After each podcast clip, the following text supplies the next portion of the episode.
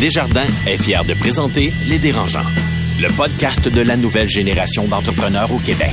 Quand les entrepreneurs ont besoin de soutien, chez Desjardins, ils ne dérangent jamais. Visitez desjardins.com par oblique entreprise. Carlo, aujourd'hui, on reçoit Jean-Francis Durocher, qui est le cofondateur de l'agence Bite Size. Pourquoi ça fait un bon invité? C'est un bon invité parce que tout ce qui est agence, marketing, moi, ça m'intrigue. C'est c'est un monde, le marketing, que je trouve difficile d'approche. Puis on va aller creuser ce modèle d'affaires-là. Puis en même temps, lui, c'est un, avec son frère, c'est un investisseur euh, euh, hyper actif dans plein d'entreprises qui ont croisé avec ByteSize. En plus, ils ont lancé un projet, un OBNL Montréal en fête, qui est un des plus gros euh, projets du genre au Canada. C'est le 31 décembre. C'est Ouais. les fêtes de fin d'année, ouais. Exactement, puis on voit ça un peu dans la, à la télé, etc. etc. Fait que il y a quelque chose d'intéressant à aller chercher pour nos auditeurs. Comme entrepreneur, comme mélange de modèles d'affaires, comme investisseur, il y a le petit cannabis là-dedans. Je pense que ça va être pas pire. Ah, j'ai hâte d'entendre ça.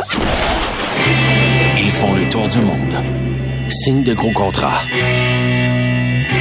Écœurent pas mal de monde. Et nous racontent tout ça. Voici les dérangeants. Bonjour, ici Catherine Beauchamp. Bienvenue à cet épisode du balado des dérangeants coproduit avec le 96.9 C'est quoi et le 98.5 FM présenté par Desjardins Entreprises et qui présente nos dérangeants du milieu des affaires, que ce soit David Côté, Noah Redler, Alex Mency, Étienne Crevier, Marc-Claude Duquette. Et comme vous savez, à chaque épisode, ben, je retiens trois de ces dérangeants, de ces jeunes PDG et j'ai à mes côtés aujourd'hui Marie-Philippe Simard, PDG de Swipe. Bonjour. Allô. Ça va bien? Oui. Hey, le dernier épisode, Oui. t'étais dans l'avion? J'ai atterri il y a une demi-heure. Carlo Coccaro, fondateur et PDG de Math et Mots Monde et de aidersonenfant.com. Bonjour Carlo. Bonjour Catherine, ça va bien? Ça va très bien, merci. Et exceptionnellement cette semaine, un ancien dérangeant qui revient parmi nous, qui était présent euh, à la saison 1 et 2, Jean-Daniel Petit, qui est cofondateur de B-Side Magazine. Bonjour. Bonjour et enchanté. Enchanté, enchanté. Euh, restez avec nous parce que euh, je vous annonce tout de suite la thématique de notre CA. En fait, euh, on veut savoir quel genre d'éponge vous êtes, c'est-à-dire euh, comment vous, allez chercher des connaissances? Est-ce que vous êtes des lecteurs compulsifs? Est-ce que vous suivez des formations? Est-ce que vous êtes un entrepreneur qui s'entourait d'un très très bon réseau? Je vais vous poser la question à tous les trois et en même temps, ben, vous allez expliquer à nos auditeurs qu'est-ce qu'il faut faire pour grandir comme entrepreneur. Et on commence évidemment cette émission avec les PPP, c'est-à-dire les primeurs, les plugs et les potins. Et j'ai envie de demander à Jean-Daniel en premier, puisque tu es euh, notre dérangeant invité. La Ben, merci. catégorie qu'est- qu'est-il devenu? Ben oui, exact. Ben, je vais aller avec une plug. Je suis pas là souvent. Donc, je vais plugger euh, notre projet Beside Habitat. Donc, la dernière fois que j'étais à ce micro, on était en développement, on en parlait, mais maintenant, on est en location. Oui, t'avais acheté le. Central Park, là. Ouais, exactement. Puis là, de- depuis, on a acheté Stanley Park. Fait que là, on est dans ce thème-là de toujours prendre des parcs des villes. Et euh, ben bref, si les gens veulent euh, vivre en fait euh, ce projet-là qui est intersection nature-culture, puis qui nous permet de protéger euh, un parc de 1000 acres, ben vous êtes les bienvenus à bisidehabitat.com. Est-ce que les gens peuvent encore acheter des chalets ou là, il y en a plus? En fait, il y a quelques terrains qu'on avait gardés pour nous qui sont disponibles à la vente, mais euh, faut avoir une ligne directe avec nous. Faut se connecter. Ben, écrivez au dérangeant. Écrivez au dérangeant, c'est ça, on va filtrer les appels, euh, JD. Carlo, toi, comment Ouais. ça va? Ça va super bien. Moi, j'ai quatre lettres. Q, G, D, A. Qui on veut les, dire? on les entend un petit peu en pub euh, des, des balados de la saison 5. Quartier général de l'audace. On est les, frères, les fiers porte-parole de ce nouveau projet du Cégep de Saint-Jérôme. C'est un, un cheminement entrepreneurial pour les étudiants du Cégep qui est mis en place à Saint-Jérôme. C'est une première au Québec. Euh, ils sont super emballés de nous avoir comme porte-parole. On est super emballés de collaborer avec eux. Puis euh, le lancement a eu lieu mercredi dernier. Puis euh, moi, j'ai partagé euh, de- devant la foule qui était réunie le, jet set de, la couronne nord, en leur disant, ben moi j'ai toujours pensé que j'étais pas capable d'être un entrepreneur. J'avais pas ce qu'il fallait. Je viens pas d'un milieu d'entrepreneur. J'ai un père immigrant, une mère, mes deux parents des travailleurs d'usine. J'ai pas, pas été en contact avec ça. Puis c'est quand j'ai rentré en contact avec des 15 jeunes universitaires euh, dans un profil entrepreneuriat au HEC, que j'ai fait oh my god, je suis comme eux autres. Puis ça a été un déclic. Mais ce que le QGDA, le quartier général de l'audace, va faire, c'est ça. C'est donner le- le- la chance à des jeunes de faire, hey, le profil entrepreneurial, c'est peut-être pour toi, ou intrapreneurial, mais ils vont avoir la chance de, déployer leurs ailes dès le cégep. Mais là, C'est sont-ils chouette. euh, sortis inspirés ou plus comme, ah, c'est vraiment pas ça que je veux faire. Non, non, ils sont sortis, ils capotaient, euh, ils capotaient. Tout le monde c'est parti de business. Il faut vraiment que ce soit clair. Ils sont pas comme toi, Carlo. T'es vraiment Non, plus mais vieux, moi, unique, là. Non, sont je me, je me suis approprié ce projet-là parce que moi, j'aurais aimé ça au cégep, rencontrer du monde comme moi pour faire, hey my God, c'est un chemin qui peut m'appartenir. Je me verrais pas faire autre chose de ma vie, mais ça a pris troisième année cégep, profil entrepreneuriat avec 15 autres dudes, puis personnes extraordinaires pour faire, oh my God, c'est possible pour moi. C'est pas une question de confiance en moi, c'est juste que j'avais pas de contact avec du monde de même. Ben, je trouve ça vraiment euh, intéressant de voir que ça va peut-être les jeunes vont être pris plus Ouais, ouais. plus jeunes, plus sensibilisés. Puis en fait, ça nous permet aussi d'aller chercher les futurs dérangeants directement à la pépinière du cégep. Ben oui. C'est bien ça. Marie Il commence à 4 ans. les mini dérangeants. Marie-Philippe, toi? Euh, oui, ben, euh, plug, potin, primeur, je sais pas lequel, mais le panier bleu a été lancé Transactionnel. la semaine dernière. Moi, je continue de penser que c'est une idée extraordinaire. Exécution, moins 20, mais très, très bonne idée. Moi, je suis pas dessus. On m'a approché, mais je- on a décidé de pas y aller. Mais j'aimerais ça, Je suis curieuse de savoir pourquoi. Mais moi, j'ai toujours des modèles d'affaires un peu compliqués. Tu sais, c'est pas un produit qu'on... C'est c'est pas, c'est pas aussi simple que ça. Tu sais, je peux pas vendre sur Amazon non plus, comme chez Marie, on faisait de la location. Tu sais, c'est c'est pas la, la Ouais, c'est même pas aussi chose. simple que mettre quelque chose dans une boîte puis l'envoyer. Non, c'est ça. Tu sais, il y a- nous, nous, c'est la personnalisation en plus, fait qu'on on peut pas avec Swipe, mais tu sais, j'aimerais ça savoir si on a des gens, des pas des dérangeants, là, mais des gens qui sont nos auditeurs qui l'ont fait. Est-ce que ça marche bien? Est-ce qu'ils sont contents? Ou des consommateurs? Est-ce que, tu sais, j'aimerais savoir le feedback. Fait écrivez-nous. Je suis vraiment curieuse de voir comment. Pour avoir un débat là-dessus, un Ouais. épisode complet, moi, je suis tellement pas d'accord. Une idée de marque. Cela dit, le panier bleu, c'est parti comme un projet public, mais c'est plus du tout public. c'est hein, une privé. entreprise privée. Ouais, ça. On en parle beaucoup En parce fait, que c'est une bonne idée si t'es propriétaire du panier bleu. exactement. Inc. Parce- ben oui, puisque- mais c'est juste ça qui existe maintenant. C'est une entreprise privée avec plein de partenaires. Mais moi, Mais ce que c'est je suis plus un projet curieuse, du là, gouvernement. tu sais, là, avec l'inflation, tout va coûter plus cher. Fait que, tu sais, les gens ont beaucoup parlé d'achat local pendant la Mhm. pandémie et tout, mais, tu sais, là, là, faut t'acheter tes, tes trucs de Noël. Est-ce que tu vas aller sur le panier bleu si c'est plus cher ou Amazon? Tu comprends-tu? Tu sais, c'est- c'est ça que je suis curieuse de, de voir. Moi, je n'ai qu'une phrase. Il est à temps. Il est à temps. Excellent. Fait qu'on s'arrête un instant. Au retour, on est en entrevue avec Jean-Francis Durocher, cofondateur de l'agence Bite Size. Le podcast de la nouvelle génération d'entrepreneurs au Québec. Les dérangeants. L'entrevue de la semaine, une présentation du quartier général de l'audace du Cégep de Saint-Jérôme, un environnement unique au Québec pour étudier en entrepreneuriat ou démarrer son projet d'affaires, passer de rêveur à entrepreneur. Visitez qgda.ca. Jean-Francis Durocher est un entrepreneur dans l'âme qui a débuté dès l'âge de 16 ans. En 1999, il lance une compagnie de production vidéo de skateboard et de snowboard qui a pris de l'expansion un peu partout dans le monde avec, oui, monsieur, l'explosion de l'Internet. Alors, on recule dans le temps. En 2011, il fonde Byteside, qui est une agence de marketing qui se spécialise en expérience digitale, en branding, en stratégie. Et avec Byteside, ben, euh, la compagnie a réussi à créer d'autres petites compagnies, comme par exemple le Festival Montréal en fête, euh, comme par exemple la maison d'édition Frères et compagnie. Et maintenant, notre invité, Jean-Francis Durocher, se spécialise dans la commercialisation de produits de cannabis. Bonjour, Jean-Francis. Ça fait beaucoup de choses, je trouve, dans une introduction qui ne vont pas ensemble. Tu, euh, tu viens de me prendre off guard un petit peu, j'avoue. C'est bien, j'adore. T'étais pas au courant de tout ça ou Euh, non, non, non, mais je, je savais pas que j'étais le spécialiste, là, donc euh, c'est non, c'est apprécié, mais en fait, je suis content que tu en parles parce que la semaine prochaine, ben, dans les prochaines semaines, on lance une compagnie avec euh, la famille de Robert Charlebois Oui. qui s'appelle Charlebois CBD. Donc, euh, c'est euh, Robert est impliqué euh, et euh, c'est moi et son fils Victor ainsi que, ainsi que Jérôme qui euh, qui ont pris le lead de cette nouvelle compagnie-là qui va offrir des produits de bien-être euh, du CBD. Et le CBD, malheureusement, c'est encore sous euh, la tutelle de la, de la SQDC. Euh, donc, euh, ben, nos premiers produits rentrent à la SQDC euh, sous forme d'huile et de joints pré-roulés. Et, et- et pourquoi, malheureusement, quand on, on parle de, bon, de la, de la gouvernance de l'État, de la SQDC, ah non, au contraire, la SQDC fait un excellent travail. Euh, mais difficile à dire. Tu peux pas dire le contraire quand c'est ton seul client potentiel. tout, premièrement, tu as absolument raison, mais, mais ceci dit, c'est vrai. OK? Oui. SQDC fait un excellent travail, puis je crois qu'on est chanceux d'avoir un modèle comme ça au Québec. Par contre, c'est le CBD, c'est 10% du marché de la SQDC. Et la SQDC le, a pour premier objectif de contrer euh, la consommation de la rue, qui est du THC. Ça fait en sorte que CBD, ben, c'est sympathique, mais c'est vraiment pas dans la mission de la SQDC ni une priorité. Euh, ça fait en sorte que quand, euh, il y a quelques années, quand la légalisation est arrivée, puis que Robert et sa femme avaient des expériences avec le CBD, en consommaient, etc., ben, ils se sont trouvés un petit peu pas nécessairement très bien desservis.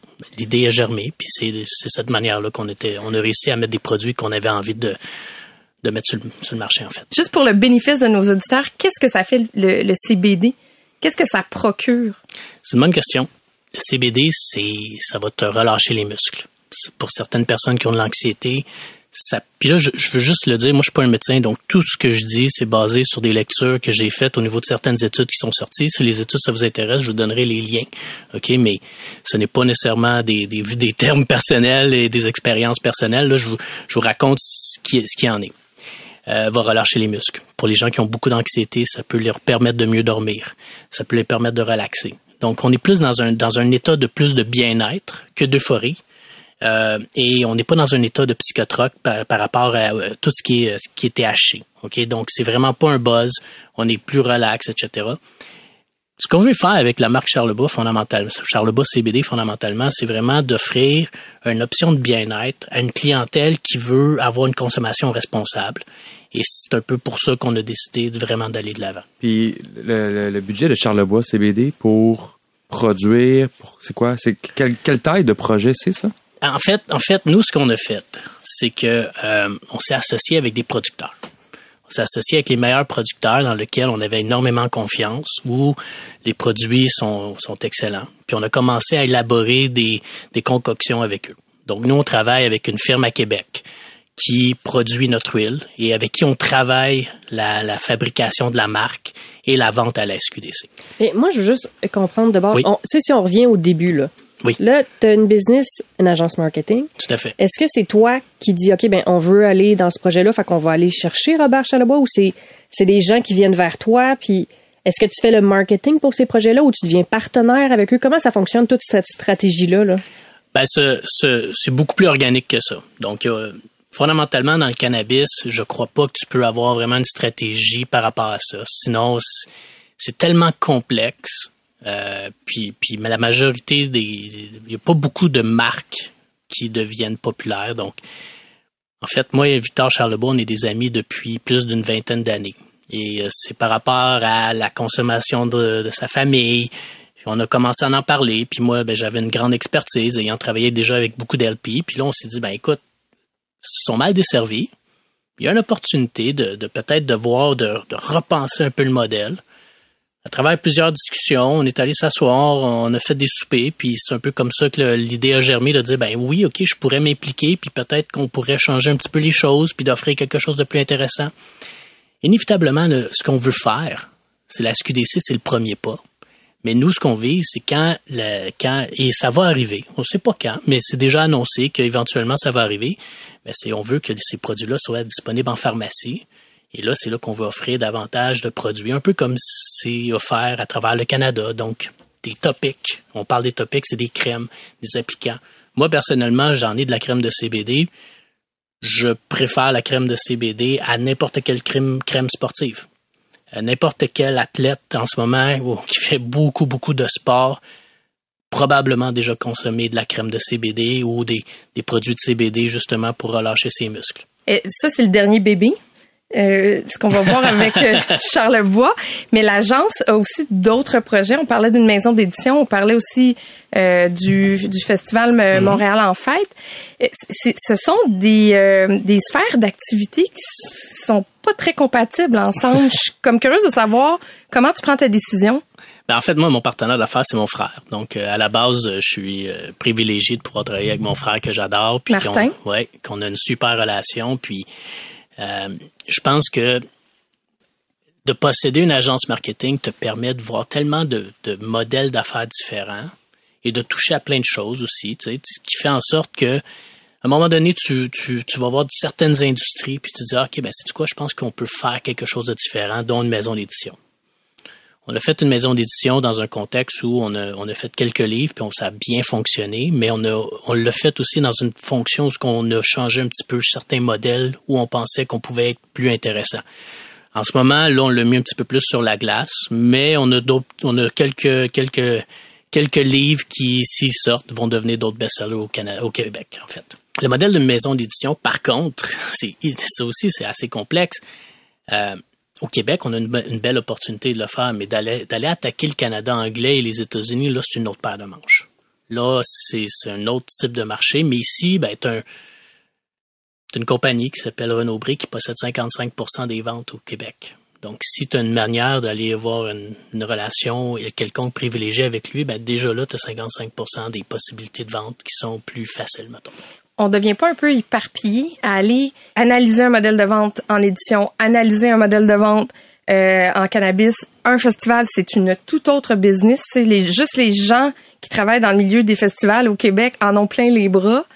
Euh, ça, demande quand même euh, soit une très grande compréhension très facile de chaque milieu ou des fois de moins bien gérer les sphères, non? Mais ben, en fait, tu as raison. C'est pour ça qu'on a, on a une super équipe parce qu'on pourrait pas tout faire nous-mêmes. Vous êtes combien dans votre équipe? On est à peu près une trentaine, à peu près.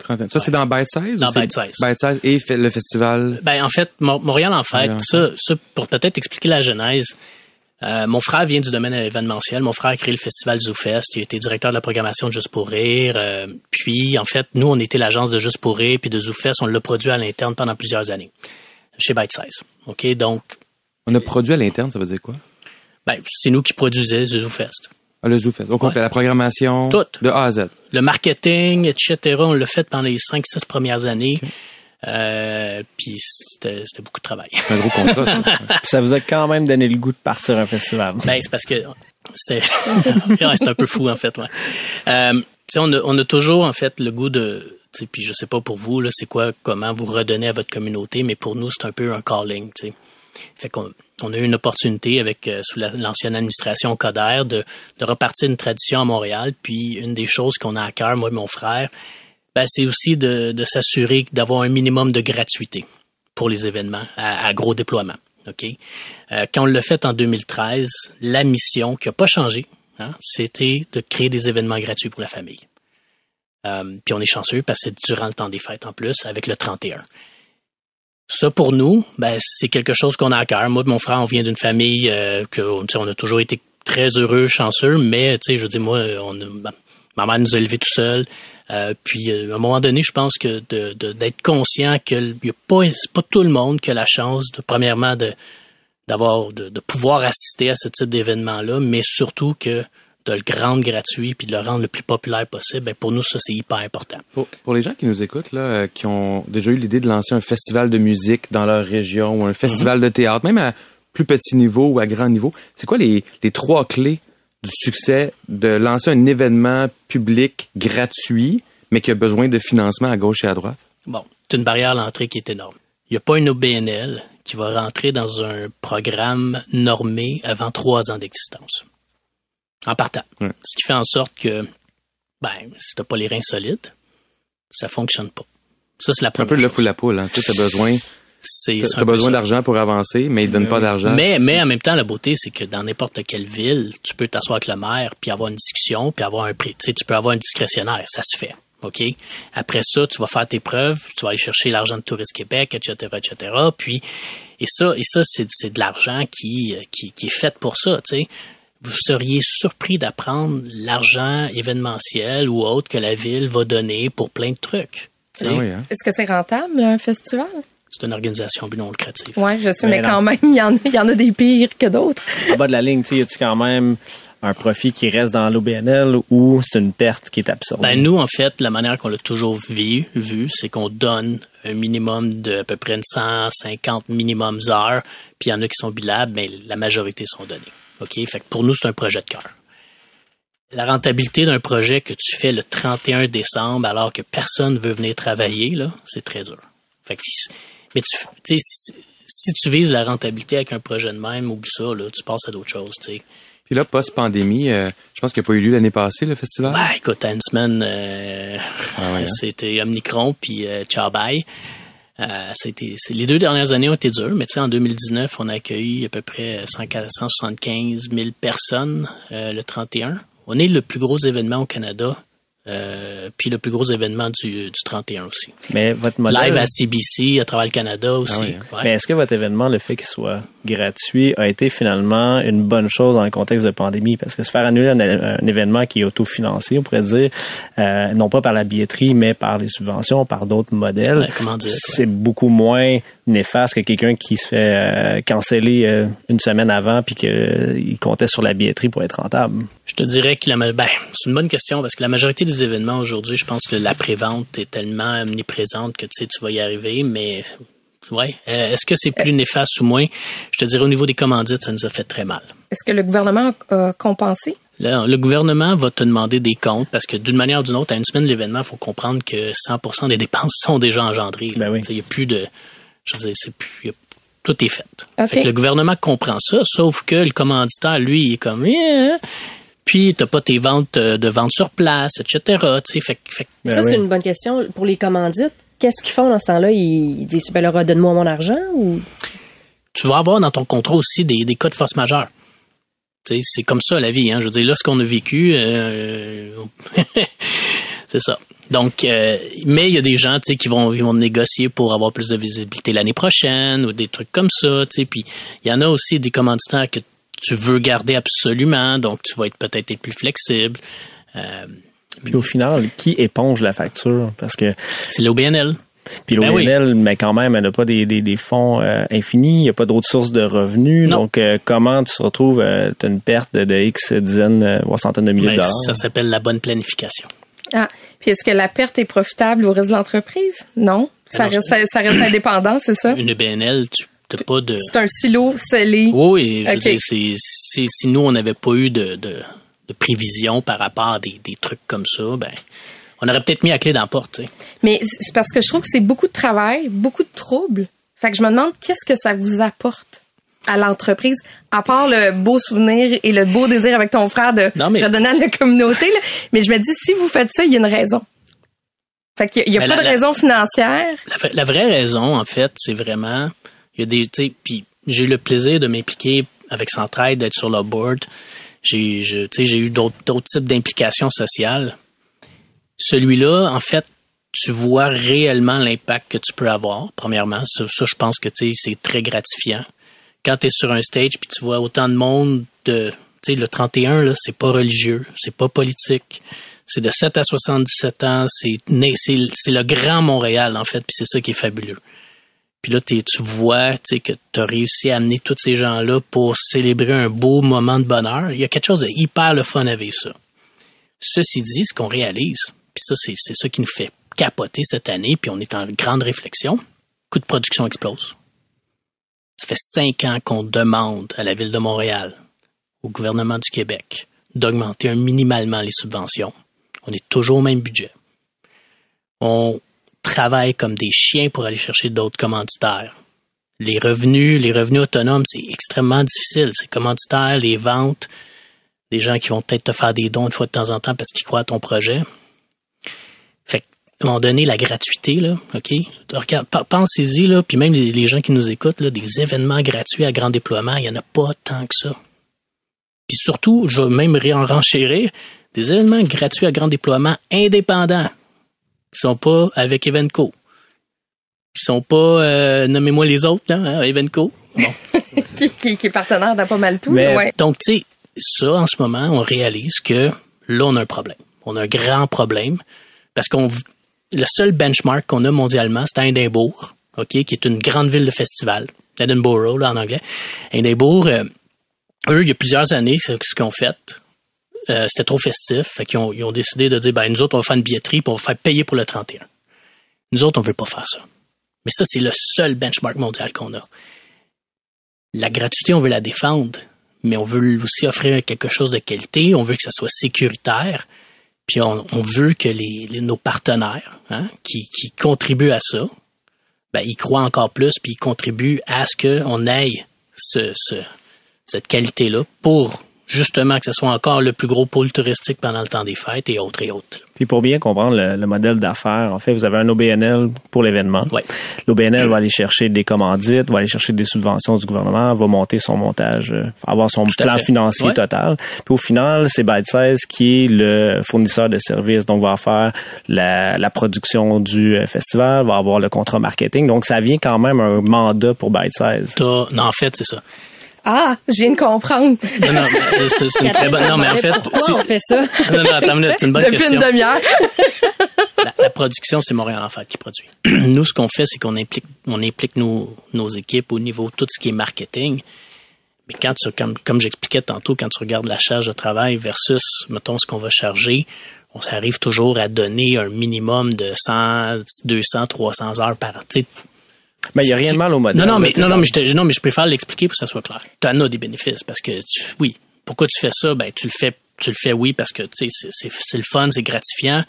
Mais oui, ça apporte de la crédibilité, etc.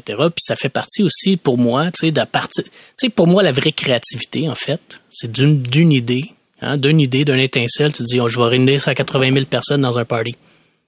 Ben, c'est cool, on l'a fait, nous autres. Oui. Tu sais, ça, ça s'appelle une vraie créativité.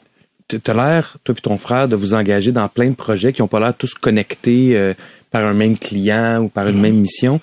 Je suis sûr que vous avez fait des projets qui n'ont pas marché. Des projets qui n'ont pas levé, puis tu te disais, my God, ça c'est sûr, c'est un giga projet, mais finalement c'est un flop. je pense que dans le début, tu sais, qu'on a décidé d'investir dans certaines startups, OK, puis avec un échange de cash service, euh, on s'est fait peut-être avoir par certaines certaines personnes qui voulaient plus des concours puis du glam de concours que de faire le travail. Euh, Il y en a quelques-uns. Il y a un exemple en ce moment que je pense qui était qui était plus de domotique où euh, où c'était super intéressant puis que ça allait peut-être être un un peu un genre de de Nest avant Nest, tu sais. Ouais. Fait que, intéressant, la technologie est bonne, ok, on a, un proto, ok, on peut, tu sais, mais on gagne 5, 6, 7 awards euh, dans des plein de places. Le gars voyage, on s'en va lever du cash en Californie. Jamais un fucking produit est sorti, tu sais. 5, 6 ans de travail. Le gars, il hypothéquait la maison de ses parents, tout. Le gars exceptionnel, mais je pense que, tu sais, c'est ça. Il y avait peut-être un, une mauvaise compréhension du travail qu'il fallait faire, puis de la confiance qu'il fallait avoir dans ses équipes. Puis aller chercher les, les awards au lieu d'aller chercher des clients. Ben, tu piège. je sais pas si vous avez eu souvent ces conversations-là avec des startups ou des entrepreneurs startups, mais tu sais, tout ce qui est incubateur et euh, et euh, et euh, prix, machin, la promotion de l'entrepreneuriat, tout ça en fait, c'est toutes des très bonnes idées qui amènent énormément de bruit et qui qui t'enlèvent ton focus. Et tu peux pas, tu sais, t'as t'as 24 heures, t'as t'as X énergie, ben vous le savez, tu sais. Mais ça m'amène quand même à te poser la question entre la cohérence et l'éparpillement. Parce que, Oui. tu sais, avoir... Là, un, première question, comment tu te décris quand tu arrives aux douanes ils disent c'est quoi ta job? Là? Tu, tu, tu passes les doigts puis disent, tu dis quoi? Ben moi, moi je un, à la base là, c'est, ça, c'est ma job, je suis un stratège marketing. C'est ça que je fais. Fait le, le côté agence bite size, c'est beaucoup plus le cœur de tout ce que tu fais. Oui, et, et la seule unique raison que ça me permet de vivre mon trip entrepreneurial, comme je vous disais, c'est que je vis tellement de réalité entrepreneuriale à travers leurs problèmes marketing que je connecte des, des, des points ensemble puis je fais wow, ok ça ça m'intéresse ça ça m'intéresse mais faut que tu aies la curiosité de le faire. Ben oui. Moi j'en mange je suis un étudiant du marketing, je suis un étudiant du business, je lis un livre par semaine, je suis abonné à plein de podcasts etc. Mais ça, si t'as pas cette curiosité-là, t'arriveras probablement pas à connecter les opportunités ensemble. c'est- c'est le fun que tu dises ça, Jean-Francis, parce que c'est exactement le thème de notre CA cette semaine. Cool. Comment les entrepreneurs autour de la table apprennent OK. et avancent. Ah. Ils vont chercher du nouveau matériel. Ah, je suis curieux de savoir Fait que c'est un conseil à donner de Ben, rester curieux? Ben, en fait, je, je, veux- pas répondre à votre place, là, mais tu as trois manières d'apprendre. tu sais. Puis, euh, je, je paraphrase probablement Seth Godin là-dessus. Les cours, les conférences, tu vas voir, les bonnes personnes qui t'entourent, puis les livres que tu vas lire. Fait que si tu lis pas, il y en a un. Il y en a un de moins. Si tu es entouré de gens qui t'inspirent pas puis qui t'élèvent pas vers le haut par leurs conversations ou leurs opportunités, yeah!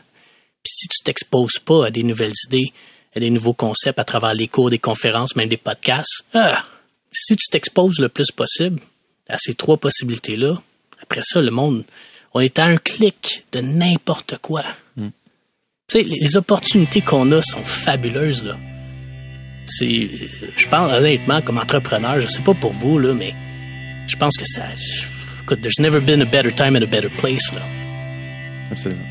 Ben, on va s'arrêter là-dessus, puis on va justement passer à notre CA. Merci Jean-Francis Durocher. Merci beaucoup. Le podcast de la nouvelle génération d'entrepreneurs au Québec. Les dérangeants.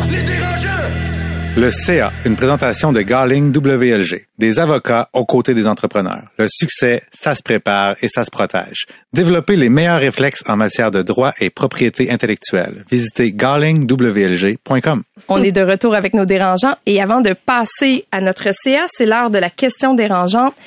Là, on est euh, quelques temps après la campagne électorale et il y a des personnalités publiques euh, du monde des affaires, de la culture, qui ont décidé de s'afficher avec un parti politique. Tu sais, on pense entre autres à Pierre-Luc Briand, euh, Carole Mallette, euh, Christine Fréchette, il y a Pierre Curzi aussi. Anne Casabonne. Anne, Anne Casabonne. Pour qui Carlo a voté? Fran- François Lambert.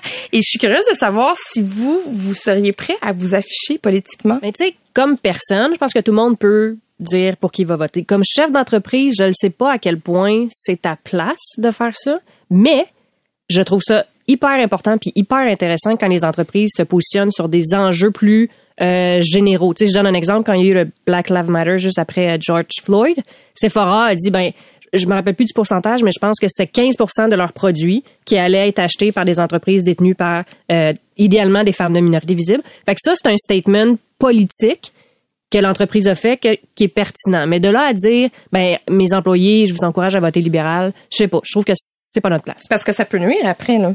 Oui, Surtout quand le parti n'est pas porté au oui. Tu sais, tes employés, je sais pas. Je trouve que c'est un. Moi, je trouve ça un, un peu trop là. Moi, je pense qu'il faut faire attention à utiliser la politique comme levier d'entreprise. Même l'exemple de Sephora, moi, je suis un peu mal à l'aise avec ça parce que, tu sais, c'est un moment dans la vie, on, a, on capitalise sur un moment de société. J'ai un gros malaise avec ça. Par contre, je suis d'avis qu'une compagnie a un devoir citoyen et doit se positionner sur des enjeux X, mais tenir cette, euh, cette position-là à travers son modèle d'affaires dans des actions concrètes et non pas marketing, mais vraiment dans sa production, sa chaîne de d'approvisionnement, dans euh, sa mise en marché. Donc, je pense qu'il faut se positionner sur des enjeux, mais je ne crois pas qu'il faut nécessairement se positionner sur un, un candidat, une candidate ou un parti, parce que Ouais. même ces partis-là changent, évoluent. Donc, euh, Oui, Moi, je suis curieuse parce que toi, tu travailles beaucoup avec le gouvernement. oui. Donc, Moi, je suis un anti-cynique. Moi, je crois à l'implication, point. Politiquement, faut jamais croire une entreprise qui a une opinion politique, parce qu'elle le fait juste pour le bénéfice de l'entreprise. Les, les fondateurs, les entrepreneurs, les gens à l'intérieur, ça, c'est autre chose. Quand je réfléchis à ça, je me dis, est-ce que je serais prêt à dire pour qui j'ai voté, personnellement? Et la réponse, c'est oui, parce que ce qui? drive... J'ai voté la CAQ, parce que ce qui drive mon vote, moi, c'est la, la- mes valeurs. Fait que, il y a quatre ans, j'ai voté la CAQ parce que c'était le, depuis longtemps, on entendait parler d'éducation comme priorité numéro un. Clairement. Euh, ils ont livré ou pas la marchandise, on peut, on peut en discuter, mais ça a été ça.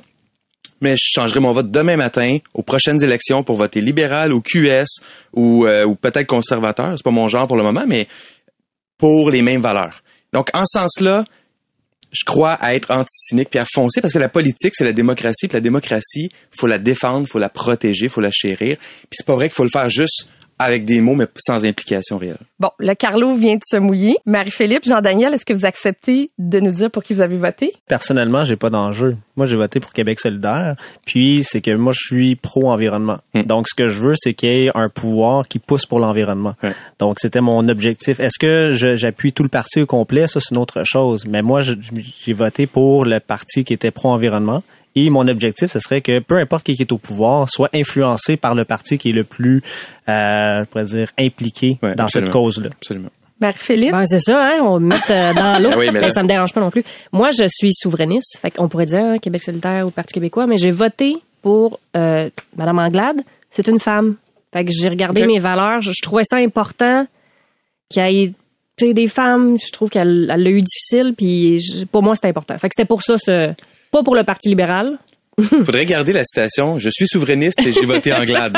Je trouve que cette phrase-là, ça Mais j'ai dit, j'ai voté pour Madame Anglade, pas pour le Parti libéral. OK. Mais moi, je peux Pardon. comprendre la raison. Absolument. Et toi, Catherine? Euh, moi, je vais me garder un droit de étant donné que je suis dans les médias tous les jours et que j'ai critiqué tous les partis en ondes. Et maintenant, ben, on passe euh, à notre CA. Moi, j'ai envie de savoir comment vous allez chercher de la nouvelle euh, connaissance. Et là, il y a différentes façons de le faire. Est-ce que vous êtes des grands lecteurs? Là, paraît-il que Bill Gates euh, lisait des livres sans bon sens. Il en lit encore, il paraît. Et voilà. Euh, aussi, euh, bon, il y a de la façon de s'entourer, c'est-à-dire le réseautage. Euh, sinon, il y a la formation. Donc, j'aimerais ça savoir qu'est-ce que vous faites comme chef d'entreprise? Jean-Daniel, Ben, vas-y. Jean-Daniel. Ben, un peu tout ça. Mais à différentes, euh, différentes façons. Je lis pas aussi vite que, que Bill Gates. Mais je suis un grand lecteur euh, et surtout un lecteur varié. Puis euh, je vais lire beaucoup de choses différentes. Euh, à chaque jour, je vais faire une petite lecture. Et euh, Est-ce que là, tu sais, tu as cofondé un magazine. Est-ce que tu lis les magazines des autres? oui, mais je lis surtout des livres ou des ouvrages qui n'ont euh, aucun lien avec mon entreprise. OK. Puis L'objectif, moi, c'est d'a- d'acquérir de nouvelles connaissances ou des, moi, j'appelle ça des petits points là, euh, qui que j'accumule, puis éventuellement, ça va me donner des nouvelles idées. OK. Puis Genre sinon, des, des euh, mangas, là. Oui, exactement. Donc, euh, je vais lire tous les mangas. Puis sinon, ben, je deviens un- une espèce de lecteur compulsif quand j'ai un problème ou j'ai un, une espèce de, de, de, de craving euh, d'un sujet. Là, je peux lire 5-6 livres euh, très rapidement juste sur ce sujet-là pour devenir un, un, un micro-expert là-dedans. C'est intéressant ce que JDG dit parce que euh, dans l'entreprise, c'est comme un, petit écosystème, puis il y a plein d'experts de ton écosystème. Et je pense qu'un des rôles de l'entrepreneur qui est président ou PDG, c'est d'être l'expert de l'univers dans lequel on œuvre. Puis l'univers, ben, c'est l'actualité, c'est les technologies complémentaires, c'est ce qui se passe au niveau légal. Ça, ça touche super large. Je pense que c'est difficile d'être un bon entrepreneur ou un bon président d'entreprise si t'as pas une connaissance variée de ce qui se passe autour, qui, qui a pas l'air connecté, mais qui finit toujours par l'être un petit peu quand t'as moindrement un peu de, de boussole en tête. Là. Ouais. C'est comme de connaître juste assez pour parler à tous les experts sans jamais devenir l'expert. Ouais, c'est ça. Moi, j'ai justement la semaine passée, j'ai une euh, ma directrice marketing, elle m'a dit, hey, il y a un nouveau livre qui est sorti, je suis en train de le lire, je tripe, je suis comme, hey, de moi, tu sais, de moi le titre, puis je lis. C'est pas mon expertise, je connais pas, ben, je connais ça un peu le marketing, mais tu sais, tu comprends vraiment spécifiquement quand on parle de trucs de KPIs, t'es comme, ok, je suis pas expert, mais je suis capable d'avoir une conversation puis de comprendre surtout ce qu'ils font, tu sais. Ouais. C'est-tu, euh, c'est-tu dans la bonne direction, ils ont-tu des bons benchmarks, tu sais, qu'est-ce qu'ils font par rapport à ça là? Mais est-ce que, vous- OK, puis est-ce que vous allez lire aussi des trucs qui sont complètement euh, à l'extérieur de votre sphère de travail? Dans le cas de, de Jean-Daniel, c'est oui, mais toi, est-ce que tu, tu sais, as-tu la curiosité Oui, oui, d'aller oui. voir? Moi, je lis Marc Jean-Francis? Guillaume. Euh, je lis tout ça, là. Mais j'en ai, moi, j'en ai toujours deux. J'ai comme, là, en ce moment, je, je lis The Witcher, que je suis hâte de même. Mais je lis. Attends, attends, je suis hot de même. OK, continue. As-tu écouté The Witcher? Nope. Ben, c'est ça. J'ai vu les gifs animés du gars dans le bain. C'est juste ça. Juste ça. Tu dis tout ce qui est sur la série. Euh, non, mais j'ai toujours deux livres. Fait que soit un livre vraiment de, li- de lecture euh, de base. De divertissement. Ouais, c'est ça. Puis un livre business. Fait que dépendamment de c'est quoi mon beat, mais tu sais, j'en lis quand même une trentaine par année. Fait que tu sais, je lis vraiment beaucoup. Fait que c'est ça. Ça dépend de ce que ce que tu veux lire, mais tu sais, on- on n'a pas tant de temps que ça. Tu sais, j'ai beaucoup de je le disais pour la préparation, moi, j'ai beaucoup d'abonnements à des revues, tu sais, le Forbes, Entrepreneur Magazine, Fast Company. Puis c'est des revues qui sont quand même, euh, tu sais, je sais pas les gars si C'est vous, vous l'avez, mais c'est vraiment Ah oui. dense, là. si t'es abonné à The Economist, Ouais. je veux dire, tu peux passer ta semaine à lire ça. Il y en a un par semaine. C'est dense, dense, dense. Ça touche mille sujets. Mais ce que, ce C'est que pas comme le 7 jours, mettons. Là, Non, non, c'est ça. Puis, mais le, point, euh, moi, qui, qui, qui me revient tout le temps, c'est on n'a pas beaucoup de temps. Il faut prendre le temps. Si on attend d'avoir du temps pour apprendre, je veux dire, il y a toujours autre chose qui va arriver, un courriel de plus dans notre euh, dans notre to-do. Euh, puis moi, je pense que l'appre- apprendre, c'est un super pouvoir. C'est littéralement un super pouvoir. Puis d'autant plus que mon, quotidien, c'est d'aider, entre autres, les jeunes à réussir. C'est d'aider les jeunes à apprendre. Pas à avoir des bonnes notes, à apprendre. Quand tu sais apprendre, ça fait un monde de différence parce que la réalité, puis moi je le dis tout le temps, puis c'était dans notre recherche en plus aujourd'hui, c'est 70 à 80 des emplois qui vont exister quand mes gars vont graduer. Moi j'ai trois gars de 8 à 13 ans. Quand ils vont graduer, 75 à 80% des emplois n'existent pas encore aujourd'hui. Donc l'école d'aujourd'hui peut pas les préparer à ces jobs-là, mais peut les préparer à être capable d'apprendre, s'adapter, Être évoluer, curieux. être curieux. Puis ça c'est puis ça s'applique même malheureusement si tu as 45 ans aujourd'hui puis tu as un emploi quelconque, ça se peut que ta job disparaisse dans 10 ans. Mais si t'es pas en mode finalement, je peux pas surfer sur mon diplôme d'il y a 20 ans. Faut que je me, me réinvente puis que si t'es pas capable de faire ça, ça se peut qu'économiquement, t'aies de la misère dans 10 ans quand ta job va Mais il disparaître. faut apprendre aussi efficacement. Parce que Oui. euh, tu sais, il y, y a des gens qui vont apprendre mais de façon très studieuse, donc je vais lire euh, assidûment chaque page, prendre des notes, tout ça. Mais pour être efficace, faut apprendre différemment. Tu sais, une chose, euh, il y a trop d'informations. Fait que moi, je m'inscris à certaines infolettes qui euh, ont des gens payés à temps plein pour finalement screener l'ensemble du web sur un sujet, sortir les sujets les plus pertinents, puis finalement, ben, au lieu de lire euh, 100 articles, j'en lis 10. Et là, ben, je fais confiance à ces curators-là pour avoir les, les bons articles. Puis, il y a des livres business. Moi, je trouve ça un peu euh, souvent redondant. Là, ils vont dire euh, 12 fois la même chose dans 12 chapitres, juste pour que tu sais, de, de l'apprendre d'une façon différente. Mais je les lis en diagonale, ceux-là, parce qu'une fois que j'ai saisi le principe, ben là, je vais juste peut-être le, le, avec d'autres personnes. Là. Est-ce que vous faites de la formation? Ben, moi, j'en ai fait pendant la pandémie. Là, ça va me permettre de plugger que j'ai fait un cours à Harvard, mais ils ont lancé un nouveau programme pendant la sur ton divan. à, à Harvard. Harvard sur ton Euh, divan. C'est ça, c'est j'ai appliqué à Harvard. Ouais, c'est ça. euh, non, il- Étienne Crevier, il a surfé là-dessus pendant trois ans, qu'il avait un diplôme d'Harvard. Mais c'est un programme super intéressant. Puis, tu sais, tu parlais tantôt de prendre le temps.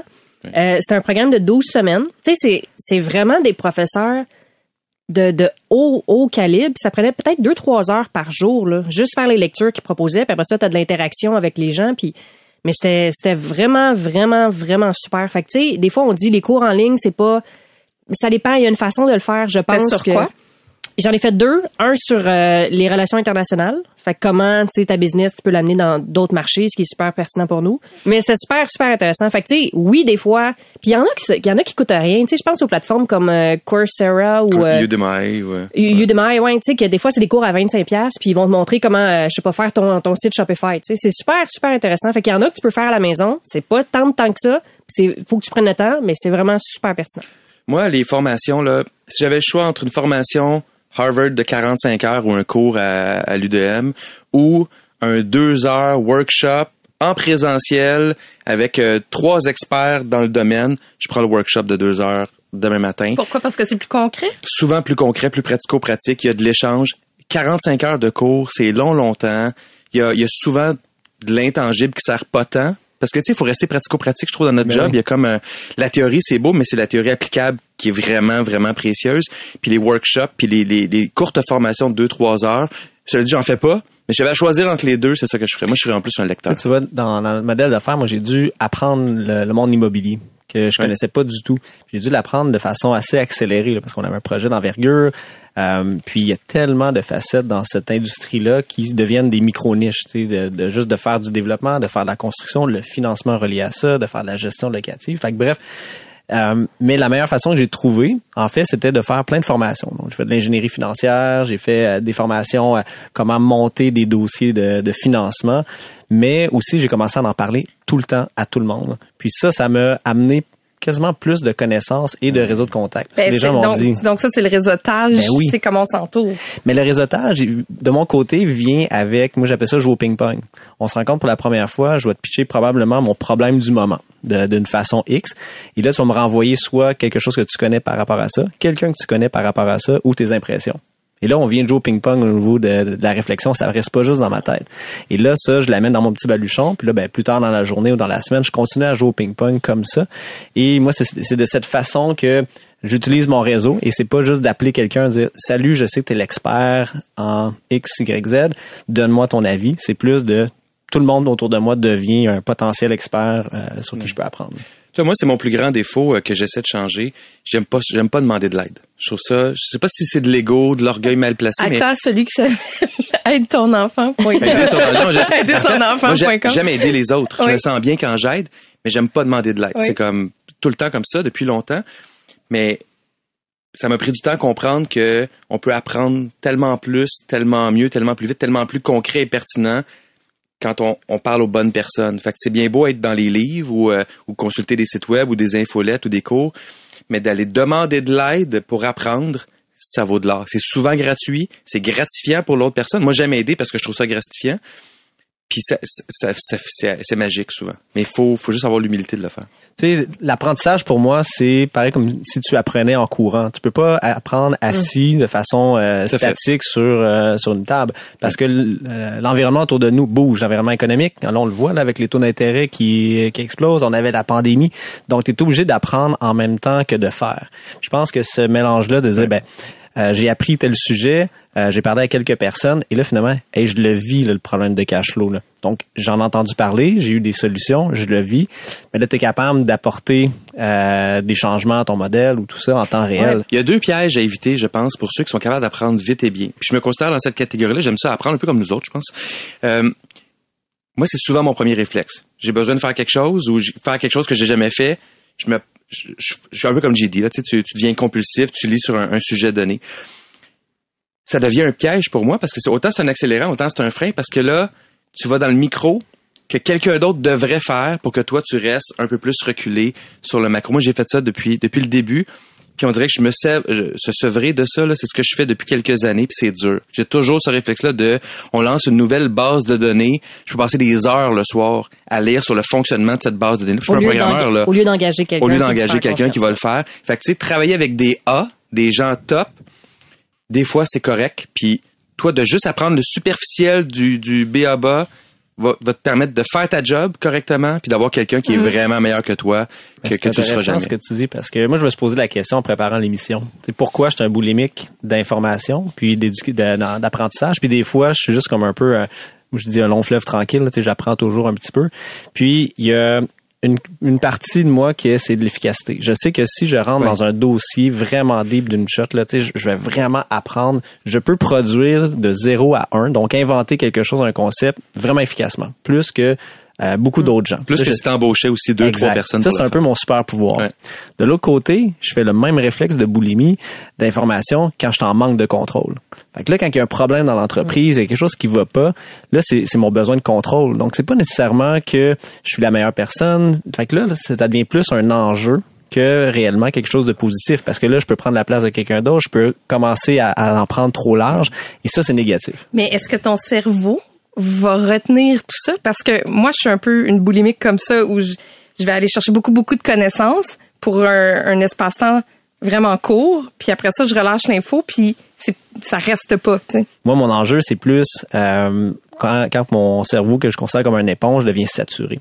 Donc, quand que j'ai besoin de contrôle, souvent il y a de la fatigue reliée à ça. Donc, euh, c'est moi euh, au niveau de ma personnalité, j'ai juste besoin de me reposer. Mais dans ce moment-là, je suis pas efficace. J'apprends pas, je retiens pas l'information. Ce que j'ai besoin là, c'est de prendre des vacances.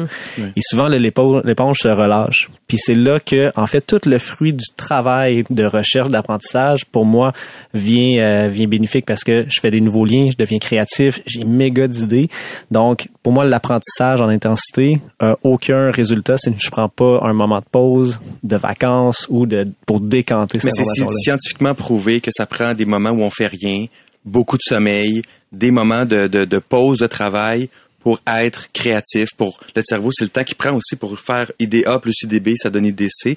Si on fait juste pas dormir puis euh, étudier 24 heures sur 24, ça marchera pas. Mais ça, c'est vrai, moi, je voyage beaucoup. Puis à chaque fois que je visite un nouveau pays ou une nouvelle ville, je fais, tu sais, les petits boss là, que tu prends que, touristiques. là. que- C'est toi qui fais vivre cette Des, là des double deckers. je suis seule dans le boss. Mais j'ai jamais eu autant de bonnes idées que dans ces boss-là. Ah oui, hein. Parce que ça, tu veux rien faire d'autre. Puis la description est jamais vraiment intéressante. Fait que tu fais rien d'autre. Tu sais, moi, je ferme mon téléphone, je fais juste regarder, je suis comme, OK. Puis tu fais, le pire, c'est que c'est un tour de deux heures. Moi, je le fais comme trois, quatre fois, là. Je vais être bien sûr de comprendre la ville. Fait que je suis là, mais j'ai toujours hyper des bonnes idées. Fait que faites ça. Puis probablement ce que ça fait aussi, c'est que quand tu es en voyage, tu es tout le temps hors de ta zone de confort. Tous les tous tes sens sont en éveil. La vue, tu sais, tu vois des choses que tu voyais pas, tu sens des choses que tu vois pas. Tu rentres à l'épicerie puis c'est une expérience et ça aussi, ça fait ça crée des explosions d'idées basées sur le savoir accumulé, les expériences accumulées. C'est pour ça que les voyages sont souvent euh, très créatifs pour l'entrepreneur. Hey, ça sera le sujet d'un prochain CA. Que... Ou, ou aller en voyage pour être créatif. Oui, exactement. Donc, c'est déjà tout pour euh, notre épisode des Dérangeants. Je remercie notre invité, Jean-Francis Durocher, cofondateur de Bite Size. Et euh, merci à vous de nous avoir écoutés euh, à la maison. Je remercie mes trois dérangeants. Jean-Daniel Petit, merci. Bienvenue. Carlo Coccaro. Merci Catherine. Marie-Philippe Simard. Merci. Et c'était Catherine Beauchamp. Je vous dis à la prochaine pour un autre épisode des Dérangeants. Le podcast de la nouvelle génération d'entrepreneurs au Québec. Les dérangeants. Les dérangeants!